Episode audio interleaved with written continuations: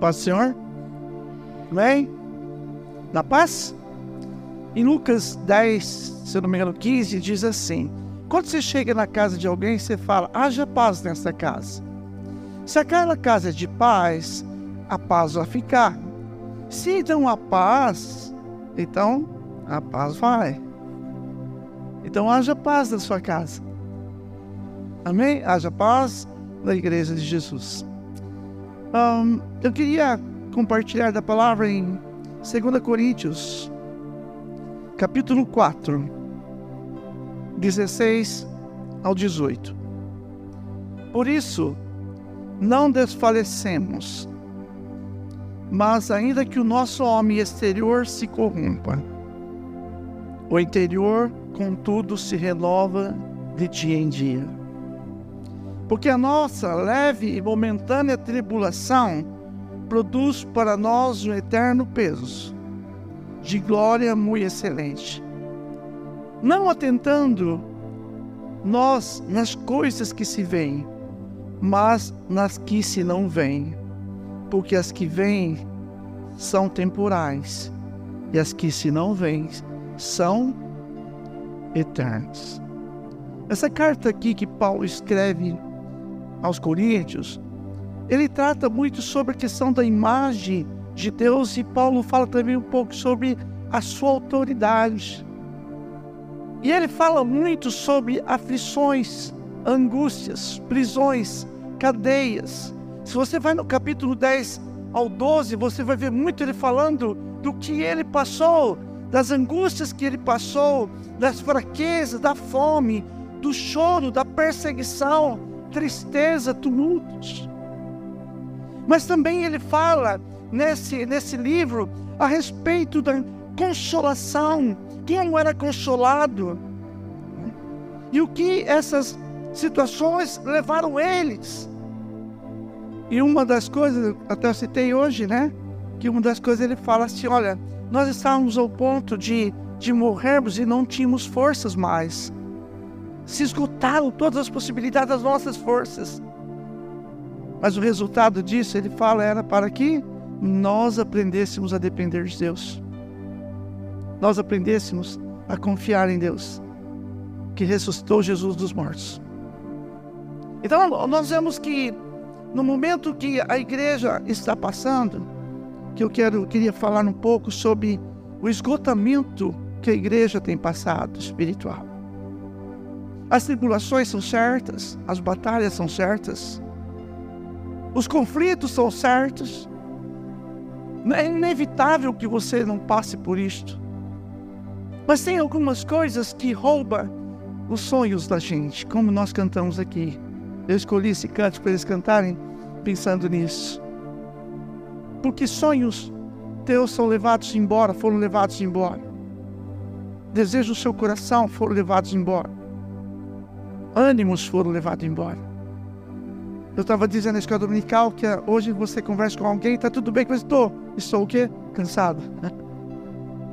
Todos nós sentimos cansados, cansados, cansados. E não temos forças para quase nada.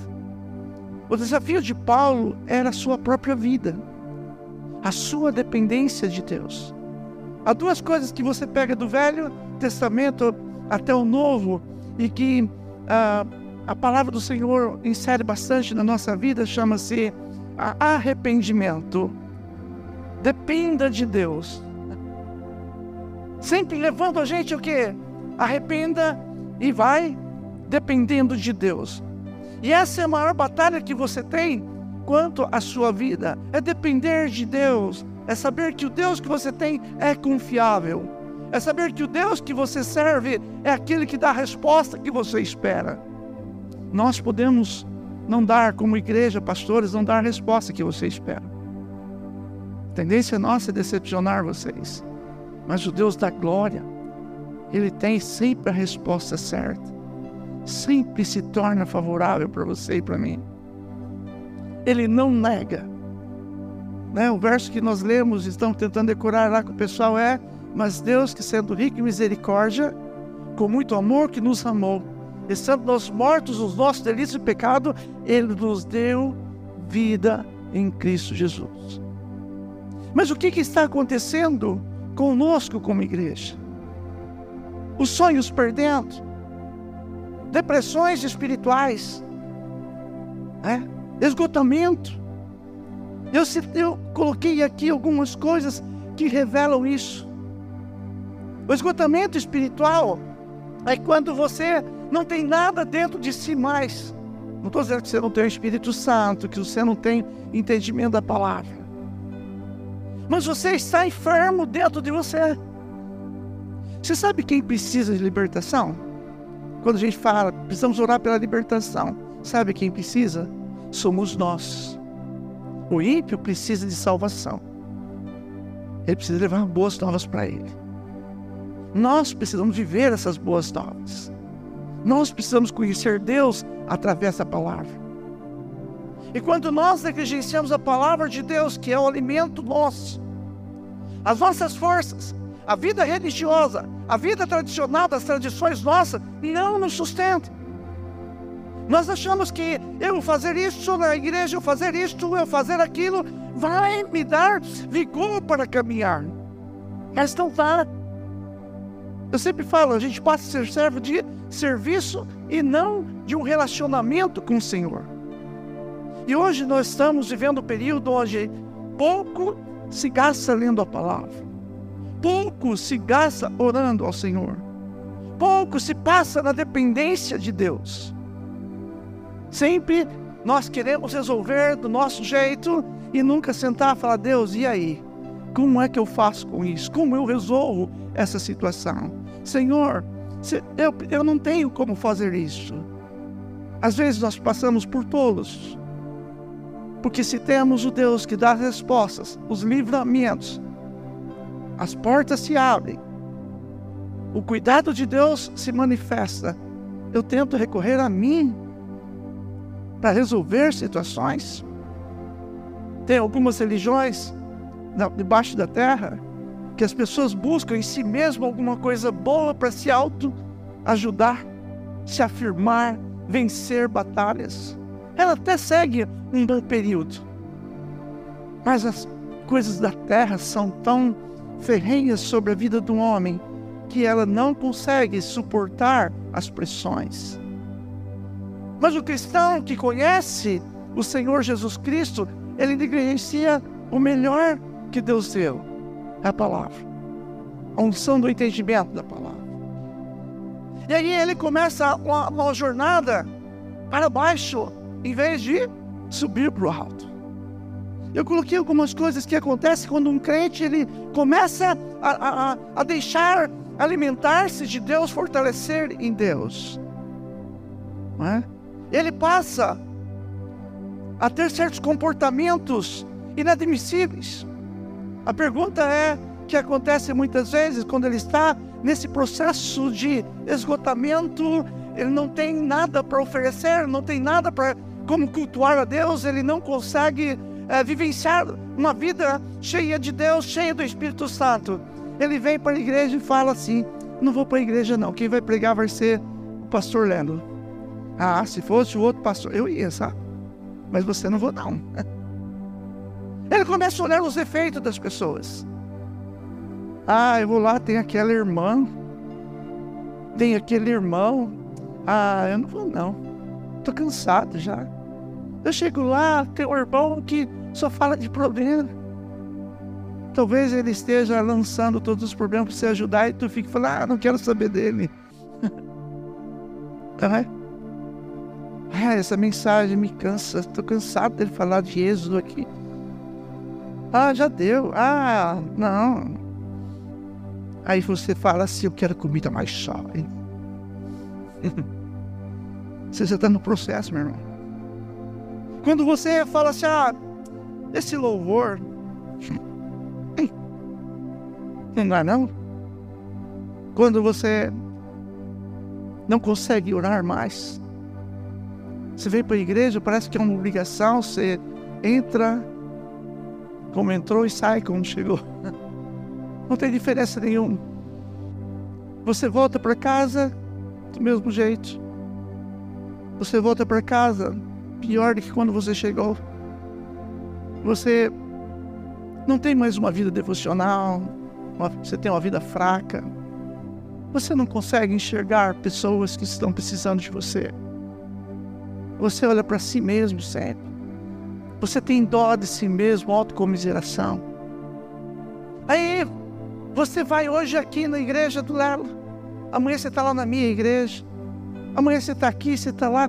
Você não consegue sentir a paz do Senhor. Você não consegue alimentar porque você olha e vai ver os defeitos da igreja. Você vai olhar os defeitos do pastor, da família pastoral, dos irmãos. Não há contentamento no teu coração. Isso é um sintoma de alguém que precisa de uma cura de Deus.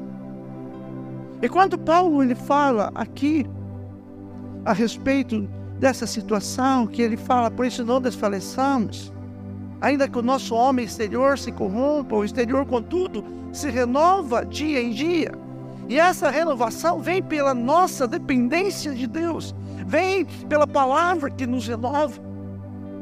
Eu estava ensinando para os pastores que, e para os irmãos também que a igreja de Jesus ela tem alguns esteios, alicerces.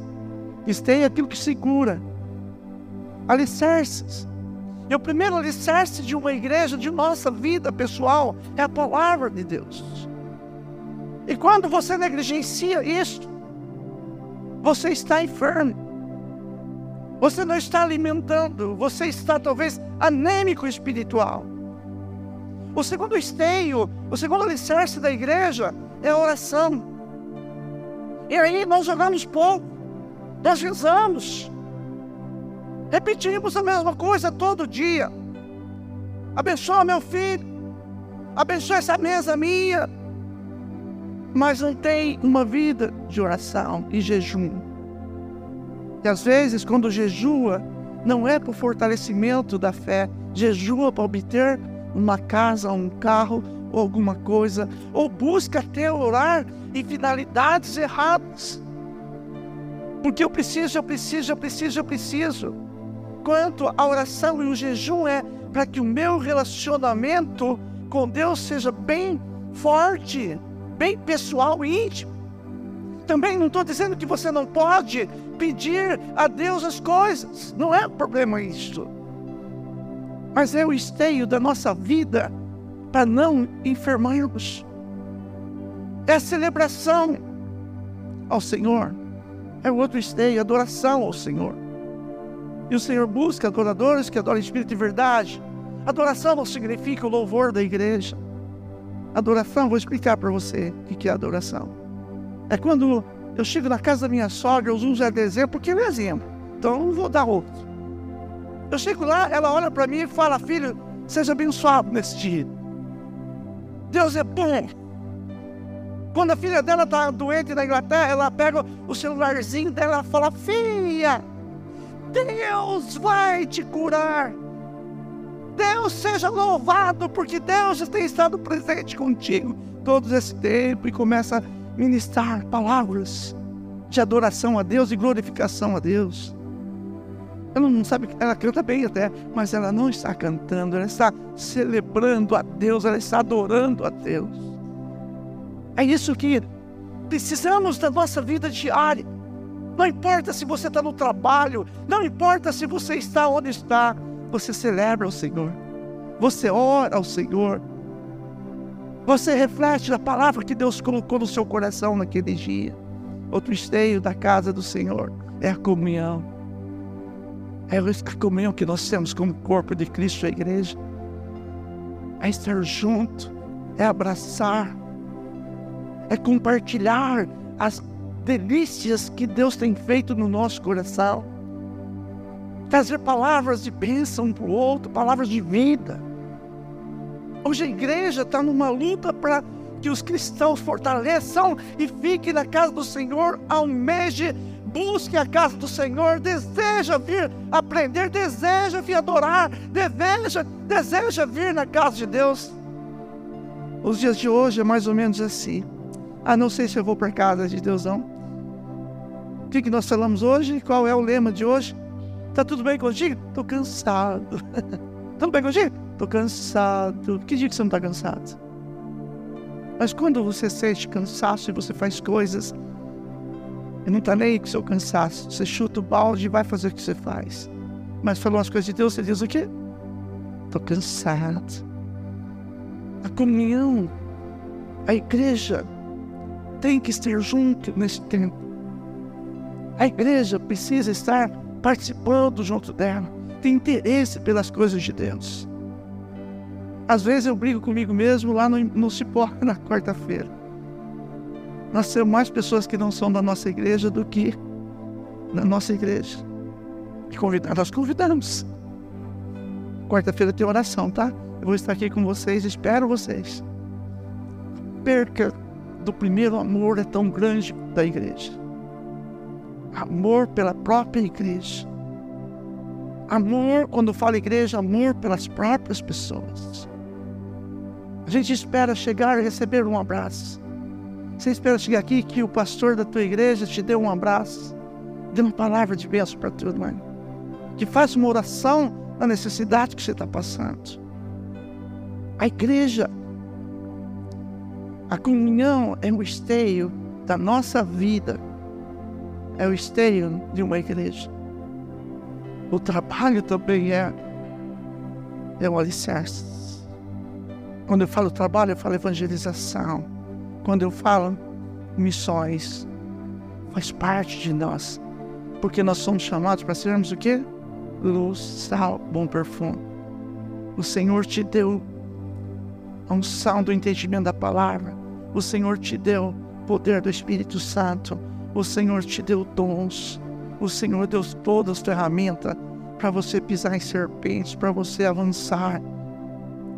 Mas a timidez da igreja, a apatia da igreja, ela não está avançando nos dias maus.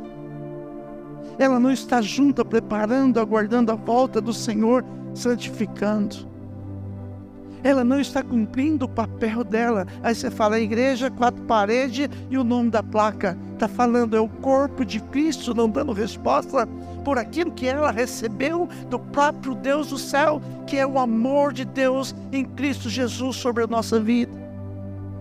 Aí nós temos pessoas que estão doentes, pessoas que estão esgotadas espiritualmente, vazias. Eu estava meditando esses dias sobre ministério de louvor. Algumas vezes o irmão que está ministrando louvor está tão vazio. Ele não pode oferecer aquilo que ele não tem para Deus. Ele pode fazer assim com a boca, sair o som. Eu posso pregar, mas não sair um som de, de dentro do meu coração, da minha vida, para a vida das pessoas. Então, o que o Senhor está querendo fazer é resgatar a igreja de Jesus. Ele fala, aqui Paulo ele fala, por isso não desfaleçamos, ainda que o nosso homem exterior se corrompa, o interior, contudo, contudo, se renova de dia em dia. O Senhor renova. E aos crentes que precisam de libertação hoje, os ímpios precisam de salvação roubaram os teus sonhos, roubaram o sonho da igreja. Olha quanta parte cabe cadeira aqui. Não cabe muita cadeira aqui. Cabe. Onde estão as cadeiras? Estão. Onde você foi roubado, os teus sonhos, o teu, aquela gana que você tinha das coisas de Deus. Onde pararam você? Que ponto pararam a tua vida? Que ponto na tua vida que te roubaram? Você permitiu. Você permitiu isso. Porque as ferramentas de Deus estão sobre a tua vida. Os recursos de Deus para você vencer estão sobre a tua vida. O Espírito Santo de Deus habita dentro de você. Ele te ajuda. Por isso, arrependimento intimidade. Relacionamento. Aí ele fala assim: porque a nossa leve e momentânea tribulação produz para nós um peso eterno de glória muito excelente. Mas eu preciso entender isto. Só que quando você olha para a tua tribulação, você vê um desastre na tua vida.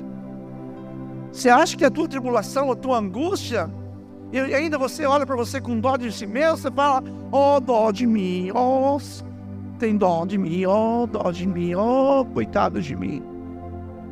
Se você entender o que Deus gera através disso, você vai ter um outro comportamento nas aflições e nas angústias que você tem. Eu citei isso com os irmãos hoje aqui. Quando Paulo ele fala, nós não tínhamos uma situação difícil na nossa vida não tínhamos o que fazer, o que nos esperava era a morte. Os nossos recursos esgotaram. Aí ele fala: sabe que nós aprendemos com isso, o resultado disso? Que dependemos de Deus. Aprendemos a depender de Deus. E eu fiquei pensando nessa palavra, nessa tradução, que aprendemos. Paulo dizendo aprendeu a depender de Deus. Porque às vezes Paulo queria talvez fazer no mesmo ímpeto que ele tinha quando não conhecia o Senhor. Agora ele conhece o Senhor, mas ele teve que aprender a depender do Senhor. Você lembra Jesus no Monte das Oliveiras? Passando aquela angústia, seu suor como sangue, e ele fala: Pai, se possível, passa de mim esse cálice, mas seja feita a tua vontade, não a minha. Estava fácil ali, vocês acham? Os seus pecados ali iam ser levados da cruz. Ele ia se fazer culpado por você e por mim. E ele faz isso porque eu não tinha, você não tem capacidade de levar seus próprios pecados para que fosse salvo. Porque não há justiça em nós. Mas ele toma o meu, o teu lugar. E agora te chama de filho. Agora ele gera uma paternidade para você. Você é meu filho amado. Você é meu. E ele diz lá, Jesus, quando tem uma conversa, uma oração com o Pai, Pai, antes de Pai, que eles sejam um, como eu sou contigo, Pai. Não peço que tire do mundo, Pai, mas os guarde, Senhor. Paternidade, cuidado, zelo por tua vida. Você é amado de Deus. As respostas que você dá não é muitas vezes a mesma que você recebe de Deus. Não é. Nós nos sonamos a resposta que Deus está esperando de nós. E Ele fala, não atentando nós das coisas que se veem, mas nas que se não veem. Porque as que se veem são temporais, as que se não veem são eternas. E essa eu creio que é o que o diabo faz, que eu só vejo as coisas que eu das coisas que estão na minha frente. Eu não consigo chegar às eternas. Você consegue enxergar que você não está mais condenado ao inferno? Você consegue entender que você agora tem o Espírito Santo de Deus, o Deus Espírito morando dentro do seu coração? Você entende que você, com cada um que está aqui, são um só em Cristo Jesus, batizado no mesmo Espírito, no mesmo Deus. E às vezes nós ficamos divergendo entre nós, tendo um, uma mesma pessoa, que adoramos a mesma pessoa, é o mesmo Salvador. Obrigado, meu querido. Falta compreensão e entendimento. E aí ele fala então sobre as coisas temporais. Elas passam. Então o nosso foco tem que ser nas coisas eternas. Se Jesus chegasse agora, o que tu ia apresentar das coisas eternas para ele? O que você diria para o Senhor? Senhor Jesus, eu, eu, o Senhor me salvou e a minha vida está tá em Ti, está entregue. As coisas antigas se passaram, Ele fez tudo novo depois que o Senhor entrou na minha vida.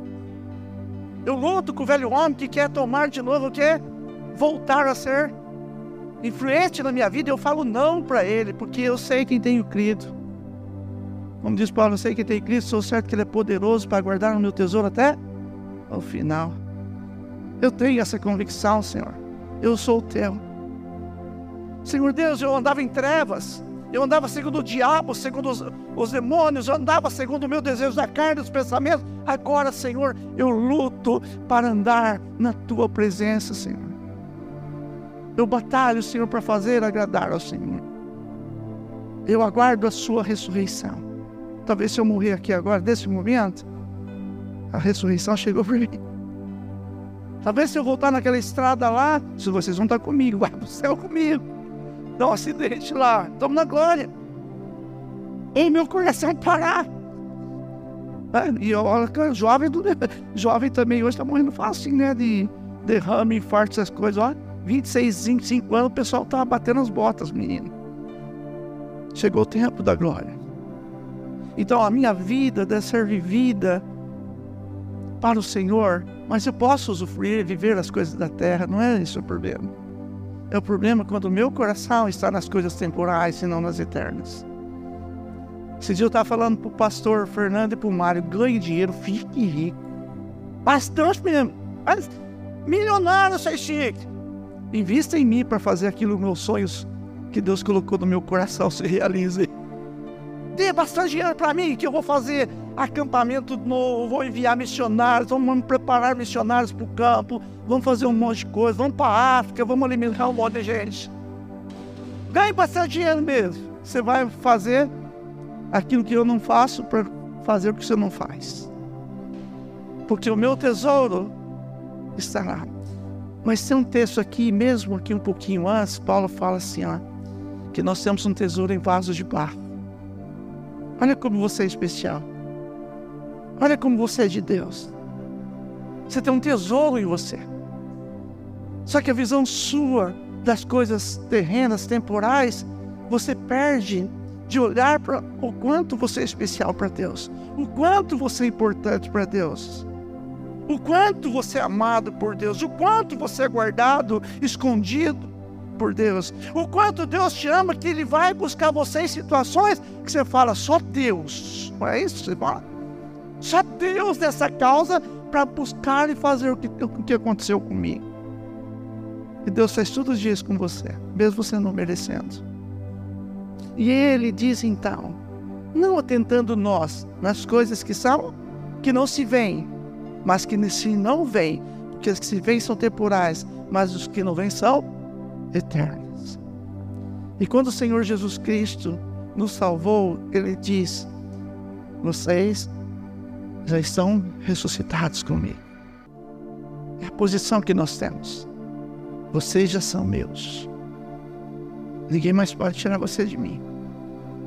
O que entristece o coração da gente é quando nós olhamos para dentro de nós e vemos que não respondemos a esse tão grande amor, essa posição que nós temos em Cristo. Nós pecamos com Deus, muitas vezes é um pecado que não se tem valor moral ou coisa assim, mas nós desprezamos Deus. Nós trocamos Deus por coisas. Eu já fiz uma pergunta aqui, eu vou fazer de novo. Que mulher fica feliz quando é rejeitada pelo marido? Alguma sente? Você sentiria? Quem sentiria? Alguma irmã? Ou algum irmão sendo rejeitado pelo seu esposo? É bom isto? Que, o que gera isso dentro do coração de uma pessoa quando é rejeitada? Você entende o que eu estou falando? Agora imagine o que tu faz com Deus. É brincadeira, cara. O que tu gera, o que tu faz, como você trata Deus, como você lida com as coisas de Deus. Todas as coisas de Deus a gente faz de qualquer jeito. Depois eu quero dar um testemunho sobre alguém que não faz de qualquer jeito aqui. Nós precisamos falar: Senhor, me cura, me liberta. Senhor, Aquela palavra, quando fala em Mateus 11, 28, Vinde a mim, todos que estáis cansados e oprimidos, e eu vos aliviarei, não está relacionado com um cristão ou com um ímpio, está falando com você. Se está esgotado, se está oprimido, se está infeliz no seu coração, porque a alegria do Senhor é a nossa força. Se você sente assim, é o que o Senhor quer fazer agora contigo. Os irmãos do louvor, vamos, cantar aquele hino de novo agora. O pessoal do louvor, pode ir lá. Vai. Se tentaram matar a tua sorte, se tentaram matar os teus sonhos, se tentaram colocar você paralisado, só pode ser uma pessoa. Duas pessoas eu posso dizer. Uma é você, a outra se chama Satanás. Parar você enfermar você, distrair você. É o que o diabo mais faz: distrair você, a tua fé, o tempo com Deus, o tempo na palavra, o tempo de oração, o tempo na igreja. Qualquer festa tira você da igreja. Você tem prioridade de tudo na tua vida. Quando se fala das coisas de Deus, é secundária. Já perceberam? Se eu perguntar aqui, quem vem para oração aqui às quartas? Eu sei. Quem vai às sextas-feiras lá na oração do Cipó? Quem vem trabalhar quando tem trabalho na igreja? Semana teve, teve dois irmãos. Qual é a prioridade do seu coração, meu irmão? Que você trata Deus desse jeito? Com desdém. Tanto amor por você, tanto carinho por você